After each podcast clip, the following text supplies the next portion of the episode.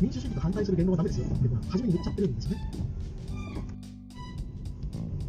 皆さんおはようございます。メドカリのお送りする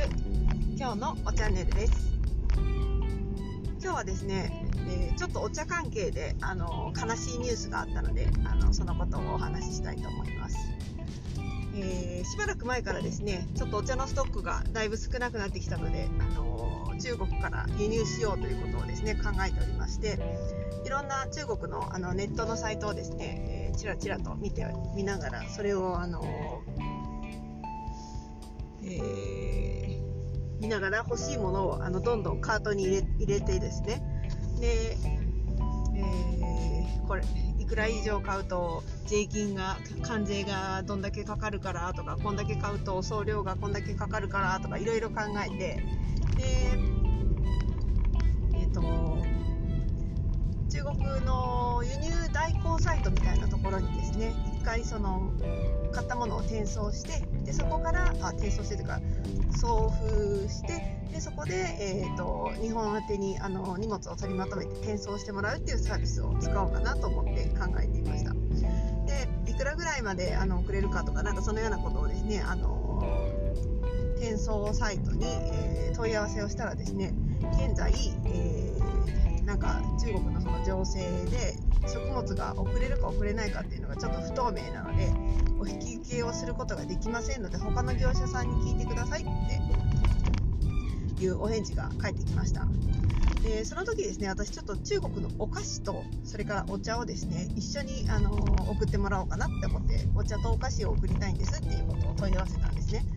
たらちょっと食べ物は NG ですっていうことが返ってきたので、えー、ガーンと思って。でお茶だけだったらどうでしょうか？お菓子なしだったらどうですか？っていうことを聞きたくてもう一回あの問い合わせのメッセージをお送りしました。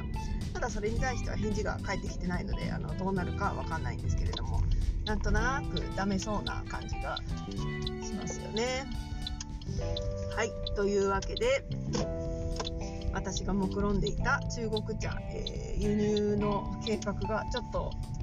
えー不透明になってきていて大変残念な気持ちでいっぱいでございます。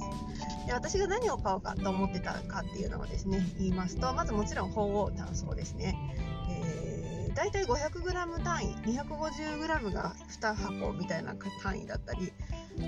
であの放送されているものが多いんですけれども、えーまあ、そういう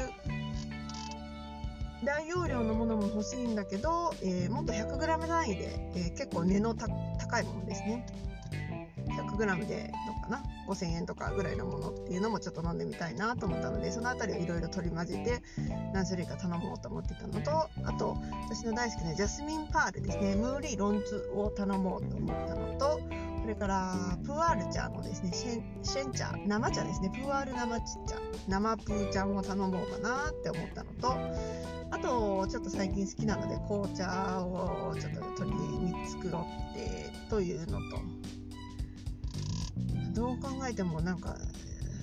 総額で5万円ぐらいいってしまいそうな感じはあるんですけれどもまあ旅行に行ってった費用が浮いてると思ったら5万円はありなのかなと思ってちょっとホクホクと考えておりました。ただ残念ながら、えー食料品の引き受けは不可ということで、えーまあ、他の業者に聞く聞こうかなどうしようかなっていうのをちょっと今考えているところです。はい今日はここまでです。また次回お会いしましょう。さようなら。